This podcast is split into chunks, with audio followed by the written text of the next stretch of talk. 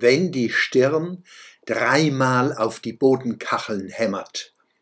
Im Bündnis mit links-illiberalen Mitläufern und Mitläuferinnen vermag die extremistische Linke seit Jahrzehnten Nebelbänke ins Land zu stellen, die den Blick auf ihre Torheiten und Übergriffe verhindern sollen.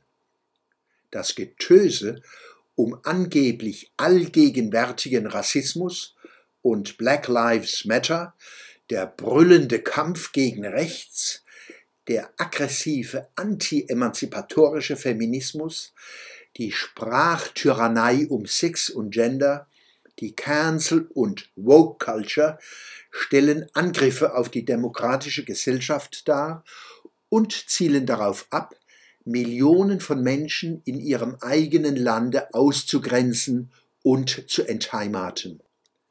Wer nicht mitbekommt, wie heute Demokraten, Wissenschaftler, Schriftsteller, Künstler und viele andere bejagt werden, kann sich die entsprechenden Szenen in den 50er und folgenden Jahrzehnten erst recht nicht vorstellen.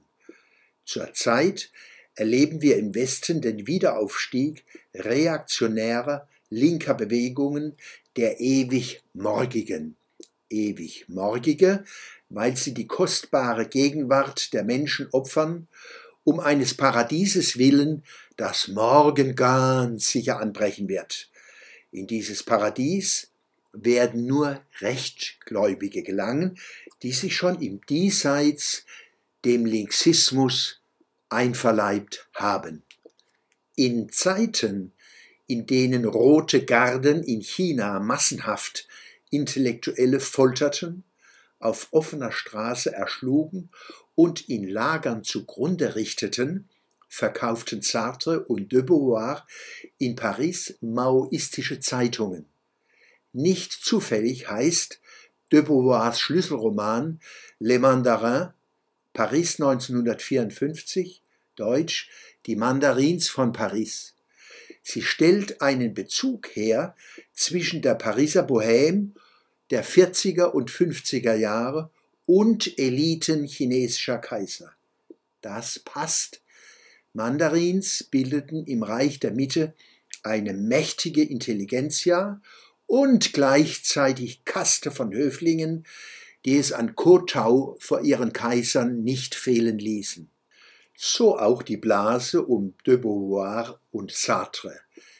Ein Hof, dem sie dienten, war der des Josef Wissarionowitsch Tschugaschwili, genannt Stalin, der Stählerne. Ein anderer der des chinesischen Kaisers Mao Zedong. Sehr praktisch war, dass die Pariser Mandarins wie auch viele 68er in Frankreich und Deutschland ihren Kotau vor den kommunistischen Kaisern von ferne entbieten konnten, aus den sicheren Häfen der bürgerlichen Freiheit im Westen, die sie zutiefst verachteten, deren Schutz sie genossen und von der sie unendlich profitierten. Der aus der 68er Bewegung entstandene Linksismus hat die stalinistische Verleumdung westlicher Demokratien als faschistisch übernommen bis zum heutigen Tag. Die große Vorsitzende Saskia Esken und der nicht minder erleuchtete Vize Kevin Kühnert schämen sich nicht, sich öffentlich für den braven und sehr sozialdemokratischen Sozialdemokraten Wolfgang Thierse zu schämen. Der Vorgang kann in den verschiedensten Medien recherchiert werden. Und was macht Thierse? Statt sich mit einem eleganten Sprung über die niedere Mauer einer Ruine, die einmal eine große Partei war, zu befreien, fragt er die große Vorsitzende, ich bitte dich, mir mitzuteilen, ob mein Bleiben in der SPD schädlich ist.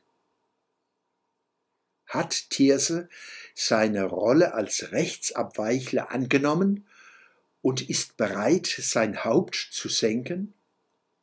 Noch bleibt Hoffnung.